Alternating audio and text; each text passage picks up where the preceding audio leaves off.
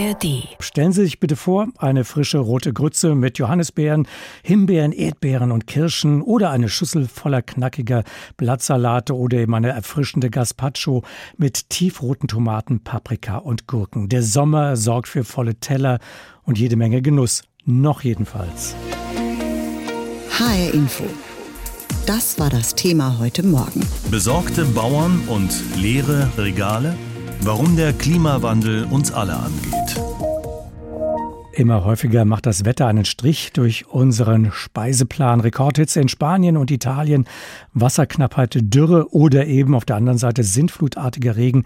All das kann Landwirte schon mal verzweifeln lassen. Und das eben nicht nur in Mittel- und Südeuropa, sondern auch bei uns vor der Haustür, etwa hier auf hessischen Äckern. Gesprochen habe ich über das Thema mit Walter Dirksmeier, ist Ökonom beim Thünen-Institut und ich wollte von ihm wissen, wir essen immer mehr Gemüse, über 20 Prozent mehr Zucchini, Gurken, Tomaten oder Porree landen bei uns auf den Tellern. Verglichen mit den Zahlen von vor zwei Jahrzehnten könnten wir bei uns hier mehr Obst und Gemüse anbauen, um etwa unabhängiger zu werden von Importwaren aus anderen Ländern wie etwa Spanien? Sie sprechen die Selbstversorgungsgrade an, die für Obst und Gemüse vergleichsweise gering sind. Bei Gemüse sind wir bei rund 36 Prozent, bei Obst liegen wir nur bei 15 Prozent. Da liegt die Vermutung nahe, dass wir den Selbstversorgungsgrad relativ einfach erhöhen können, aber dem ist nicht so. Zumindest ist das nicht einfach und das muss auch allen Leuten klar sein. Hintergrund ist, dass wir zum einen eine relativ hohe Präferenz haben nach Produkten, die wir hier gar nicht erzeugen können.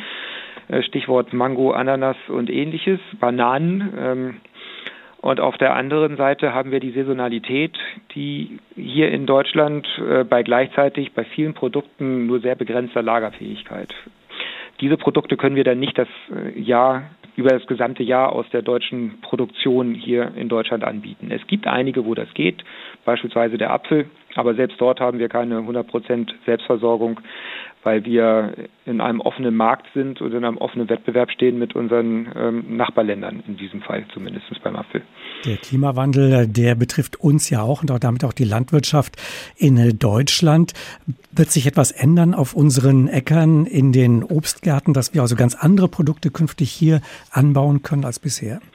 Das ist durchaus zu erwarten. Die mittlere ähm, Jahrestemperatur steigt. Ähm, damit steigt auch die prinzipielle, die grundsätzliche Möglichkeit, Produkte zu erzeugen, die wir bisher nur aus Südeuropa kennen. Ähm, das wird auch schon gemacht. Ähm, ich habe kürzlich gerade gelesen von einem Bauern aus Niedersachsen, der gerade seine erste Saison Wassermelonen erzeugt hat und gerade an den Markt bringt. Das wird allerdings dann hier im Gegensatz zu Südeuropa im geschützten Anbau durchgeführt, das heißt unter Folie äh, mit einem entsprechenden Ressourceneinsatz. Auf der anderen Seite haben wir hier eine gewisse Präferenz für regional erzeugte Produkte und wenn man regionale Wassermelonen verkaufen kann, äh, gibt es eine bestimmte Konsumentenschicht, die da sicherlich hinterher ist. Also es bestehen Potenziale, die dann auch geschöpft werden. Gleichzeitig aber müssen wir auch erkennen, dass bei uns auch das Wasser knapp werden könnte. Und äh, würde das diese Möglichkeiten, diese neuen Chancen gleichzeitig wieder einschränken? Grundsätzlich ja, aber wir sollten uns darüber im Klaren sein, dass Obst und Gemüse in aller Regel auf bewässerten Flächen erfolgt. Im Moment erfolgt die Bewässerung immer noch großflächig über Kopf mit sogenannten Berechnungskanonen.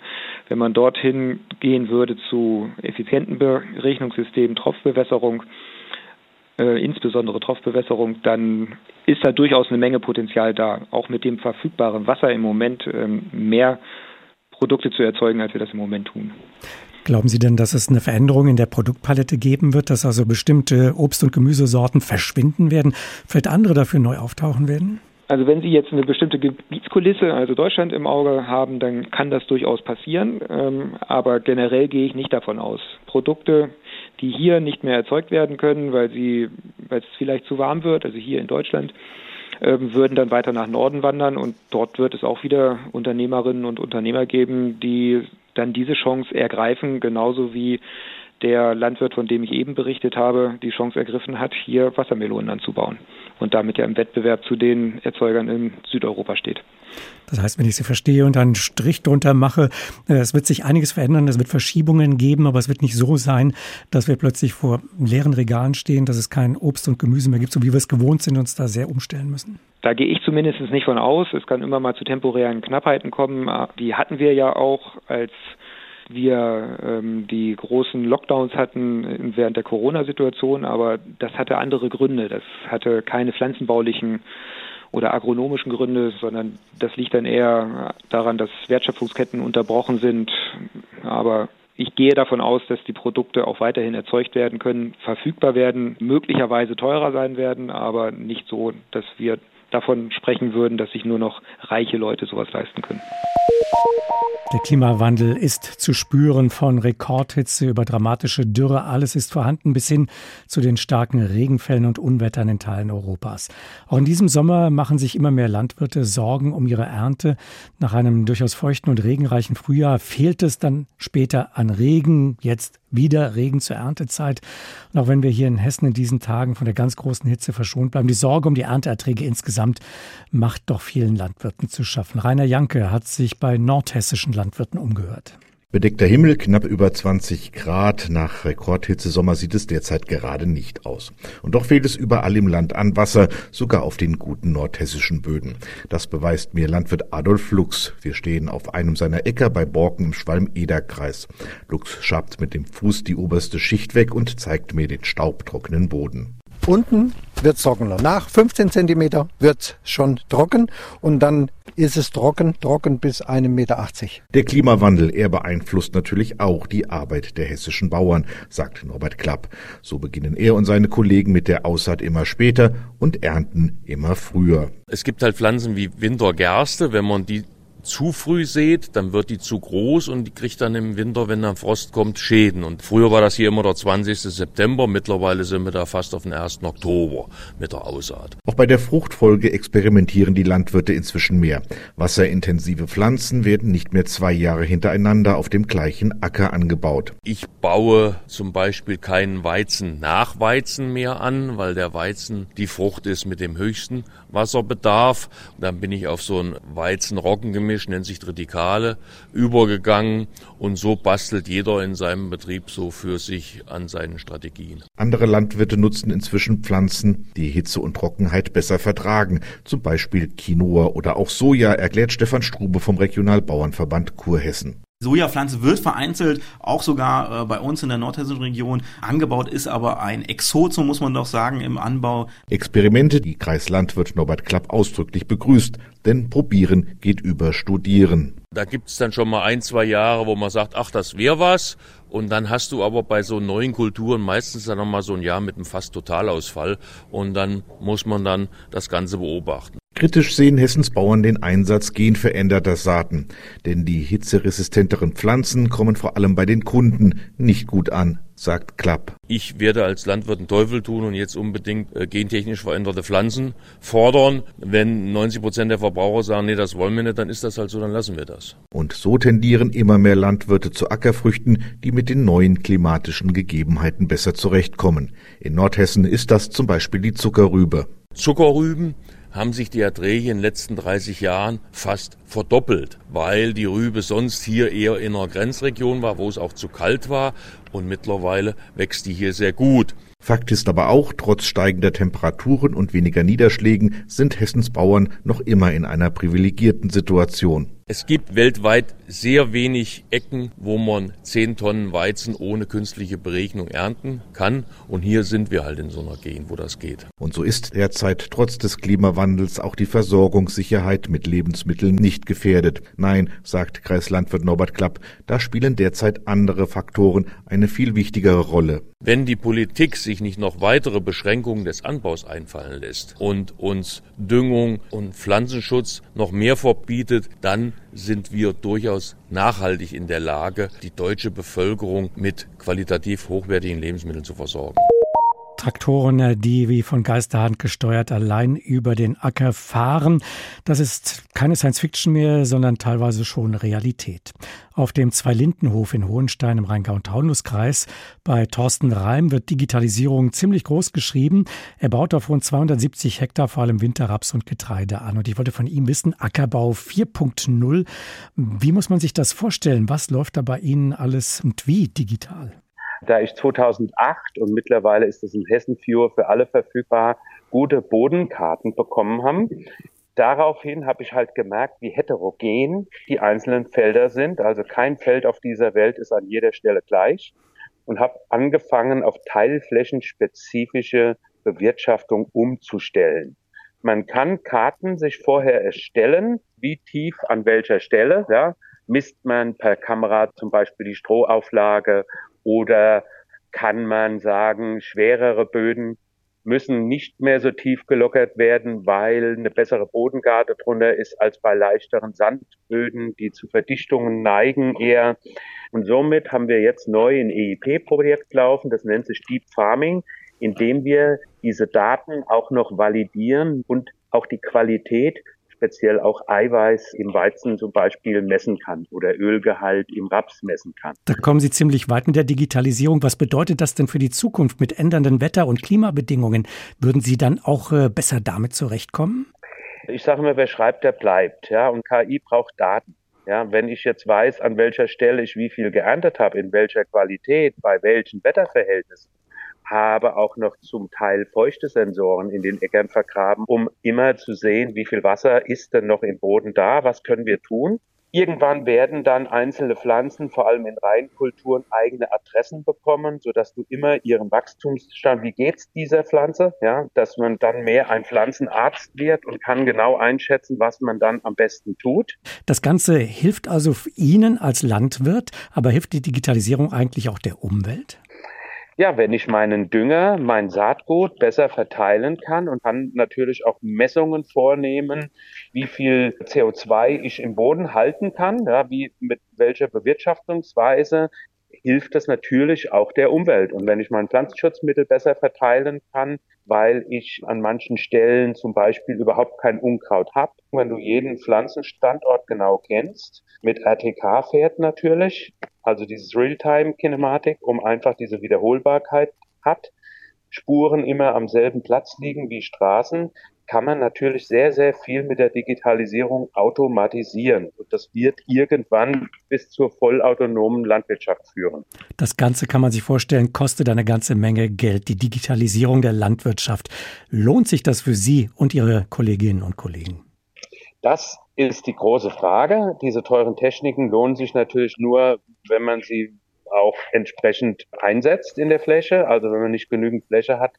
Das ist so, wie wenn Sie sich jetzt ein Auto kaufen und müssen nur einmal die Woche auf die Arbeit und sonst brauchen Sie eigentlich keins. Dann leiht man sich vielleicht eins oder macht Carsharing. Das wird auch in dem Bereich kommen, beziehungsweise muss auch eine höhere Wertschöpfung dann irgendwann da sein und der Verbraucher bereit sein, ein bisschen mehr für seine Brötchen auszugeben. Also wir streben an, dass wir eine Art Blockchain machen, so dass Sie auf dem Brot beim Bäcker sehen können, QR-Code, ah, das ist von dem Reim, das ist auf dem Acker erzeugt, es ist noch das und das an Rest Pflanzenschutzmittel vorgefunden worden und bei dem Bäcker ist es dann gebacken und das ist dann das Brot von diesem Acker. Das ich glaube, dass wir uns wieder zurückentwickeln, weg von den großen Supermarktketten, wieder mehr im kleineren wieder einkaufen werden, bessere Qualitäten bekommen und vor allem wissen, woher es kommt und dass es sehr regional erzeugt wird. Und so glaube ich, dahin könnte der Weg führen, dass wir eine absolute Transparenz offenlegen. Also, was tue ich da draußen? Vor allem, welche Pflanzenschutzmittel, Dünger setze ich ein im konventionellen,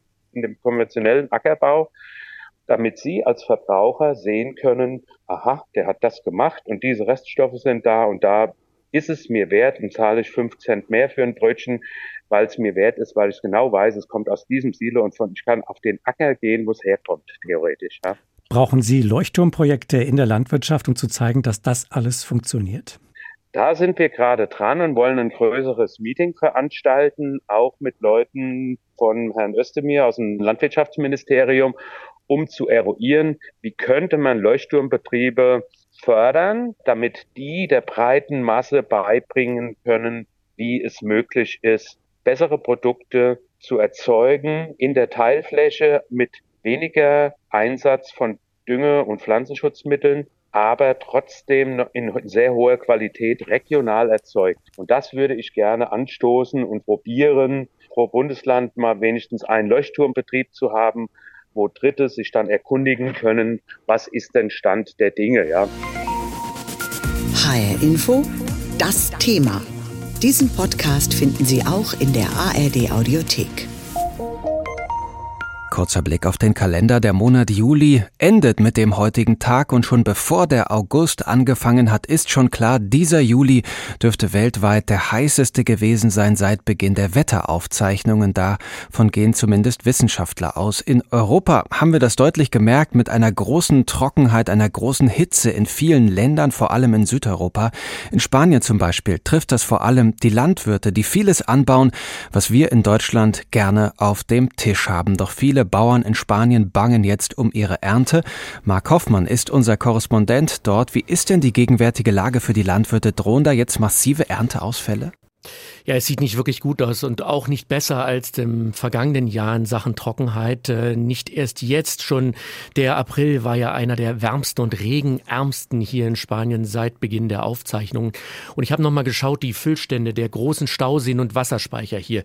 Die sind im Norden halbwegs gut gefüllt, einfach aufgrund der Regenfälle in den letzten Wochen. Aber im Süden, da eben weniger als die Hälfte in Andalusien, sind diese Wasserspeicher nur zu einem Viertel gefüllt. Und das bedeutet eben auch weniger Wasser zur Verfügung zu haben, mit denen bewässert werden kann. Marc, lässt sich denn sagen, welche Obst- oder Gemüsesorten da möglicherweise besonders betroffen sind, beziehungsweise du hast ja auch einige Regionen da spezifisch schon angesprochen. Also man kann vereinfacht sagen, stärker betroffen sind immer die wasserintensiveren Pflanzen, also besonders Früchte, da denke ich an Beeren, Melonen, Aprikosen. Die Vertreter der Landwirtschaft hier haben im Mai schon mal so eine erste Rechnung aufgemacht und haben davon gesprochen, dass 80 Prozent der Arten, die angebaut werden in Spanien, in irgendeiner Form von der Trockenheit betroffen sein werden. Die Vertreter sagten auch voraus, dass äh, zum Beispiel die gesamte Ernte von Weizen und Gerste in vielen Regionen Spaniens verloren sein könnte, wenn es nicht wirklich endlich mal anständig und ausreichend regnen äh, würde. Und dann hängt es natürlich immer davon ab, ob Bauern zum Beispiel auf künstliche Bewässerung setzen können. Das ist vor allen Dingen in Andalusien und äh, auch im Bereich Murcia der Fall. Und da muss man natürlich auch schauen, welche Pflanzen sind da im Spiel. Und selbst resistente Pflanzen wie Olivenbäume, die ja sehr tiefe Wurzeln haben, die sind auch betroffen. Da geht man davon aus, dass die Jahresproduktion sogar um 20 Prozent in diesem Jahr zurückgehen könnte. Die Landwirte sind darauf angewiesen, ihre Flächen ausreichend zu bewässern. Kartoffeln, Auberginen, Tomaten, all das braucht ja Wasser. Und das, du hast es erwähnt, ist nicht in allen Gegenden ausreichend vorhanden. Woher kommt denn das Wasser, das so dringend benötigt wird? Aus dem Boden und zwar äh, mitunter eben aus ganz, ganz tiefen Schichten und da wird es zum Problem, wenn eben das Grundwasser angezapft wird. Wenn sich das nicht erneuern kann, dann rächt sich das eben mittel- und langfristig und das ist eben die Situation, die wir hier in Spanien haben. Es gibt äh, in vielen Regionen auch das Problem mit illegalen Brunnen. Da wurden Brunnen gebohrt ohne die Genehmigung der Behörden und auch nicht zu vernachlässigen ist ähm, hier in Spanien eine richtig wichtige Rolle spielt ähm, das weit ausgebaute Kanal Kanalsystem. Also da wurden Tunnel und Aquädukte in den vergangenen Jahrzehnten gebaut, eben um Wasser in trockene Gebiete zu bringen aus dem Norden. Da ist zum Beispiel der Tajo Segura Kanal ein ganz, ganz wichtiger Infrastruktur. Aber die Verteilungskämpfe, die werden halt immer heftiger und da geht es eben auch langsam an Existenzen. Es gibt ja durchaus Innovationen, technischen Fortschritt auch beim Anbau von Obst und Gemüse. Gibt es denn da Lösungen, die dabei helfen können, diese Herausforderungen zu lösen? Heiße Temperaturen, wenig Wasser und auch dabei helfen können, vielleicht ja das Bewusstsein zu schärfen für diese Problematik. Ja, Lösungen gibt es und äh, auch sehr interessant und das Bewusstsein ist schon längst da, aber eben nicht bei allen. Es geht ja hier vor allen Dingen auch äh, um den Export von Obst und Gemüse als wichtigen Wirtschaftsfaktor für Spanien.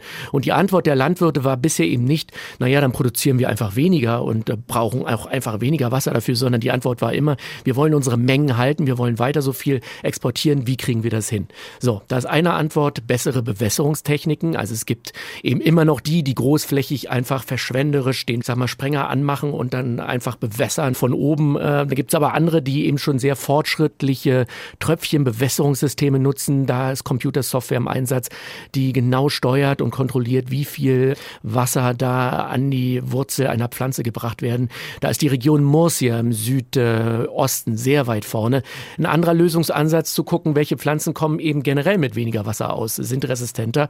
Da gibt es auch ein großes äh, Testfeld in Spanien und ein wichtiger Ansatz, und da kommen, machen sie sehr große Fortschritte, ist die Entsalzung von Wasser. Also man nimmt Meerwasser, Salz wird entzogen und äh, nutzt dieses Wasser zur Bewässerung. Problem aber hier, es braucht viel Energie.